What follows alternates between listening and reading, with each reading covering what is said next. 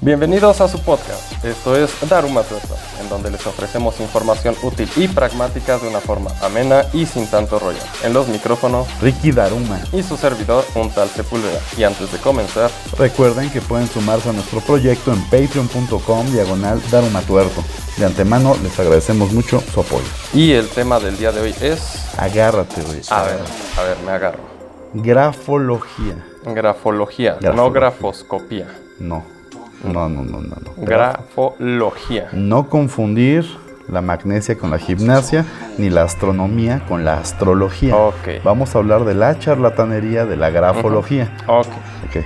vale. Pues ahora sí vámonos con esto que es Daruma Tuerto.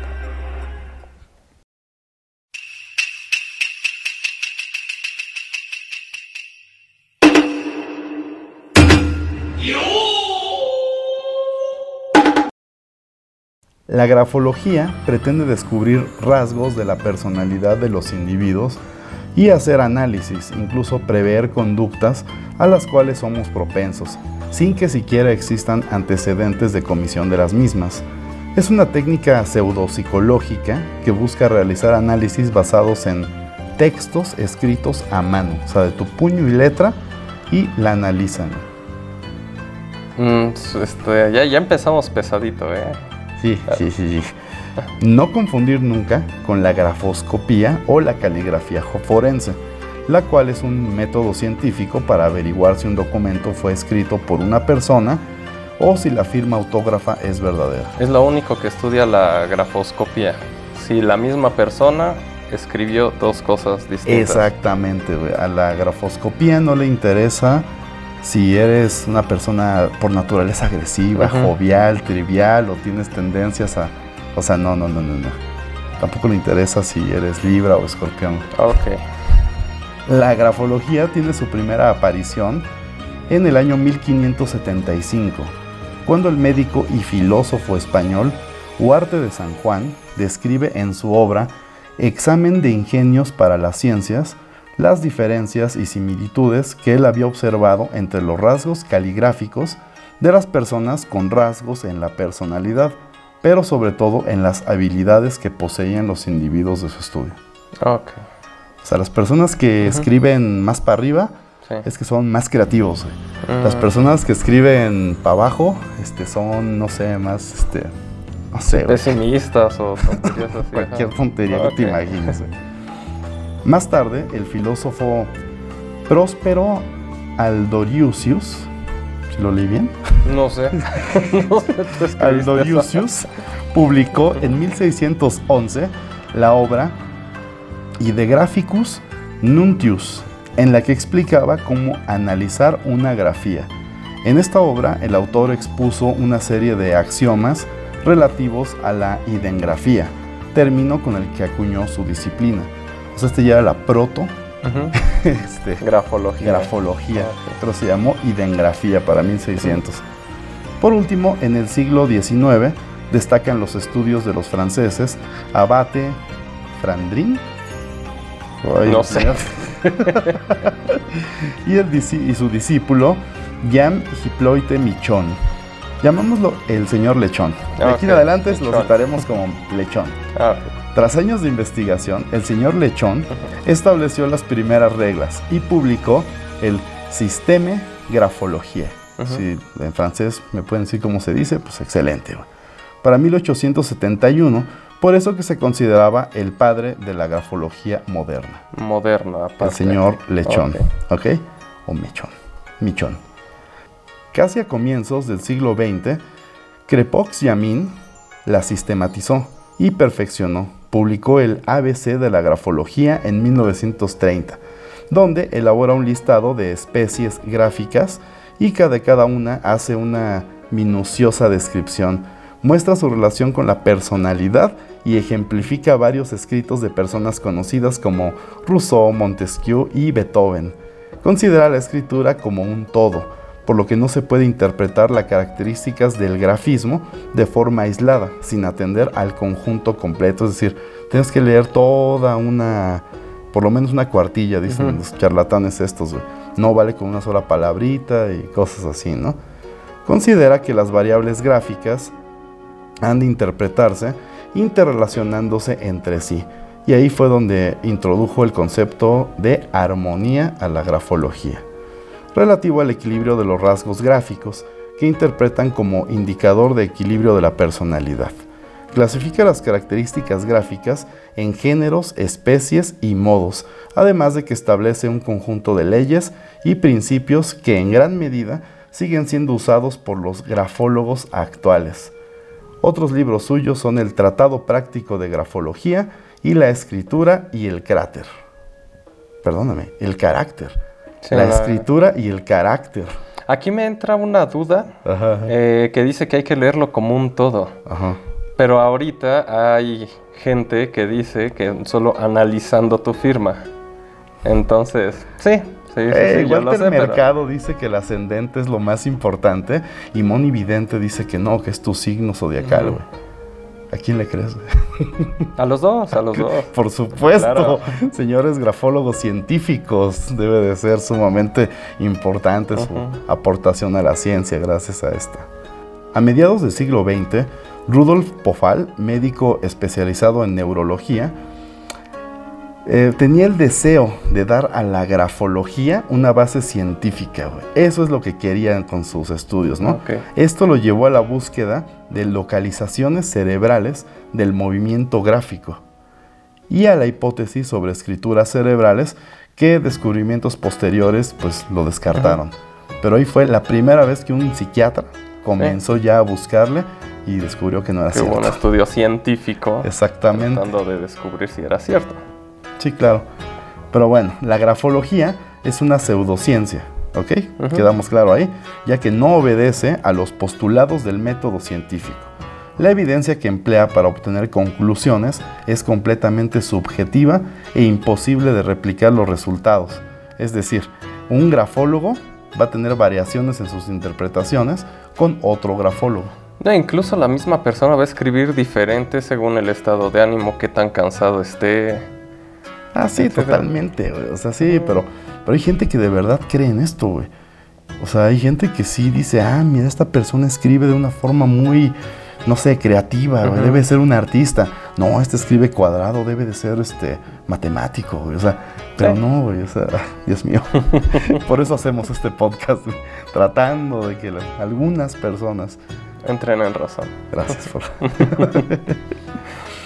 Mira, durante los años 90 del siglo XX, esta pseudociencia se puso de moda en los Estados Unidos.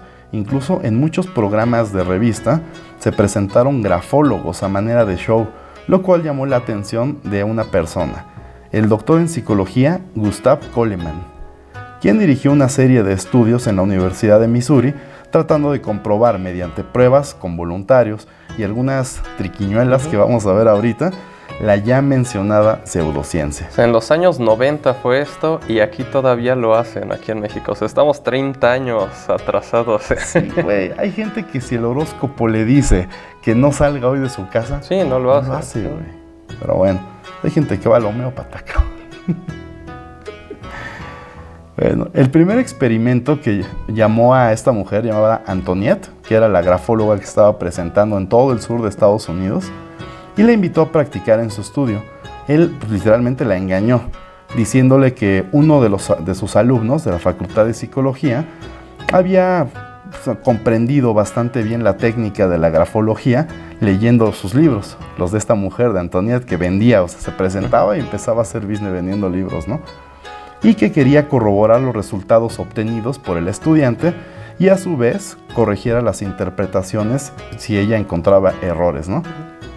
Ella revisó los textos ya interpretados por el alumno, bueno, revisó la interpretación y revisó además el texto que estaba interpretando el alumno.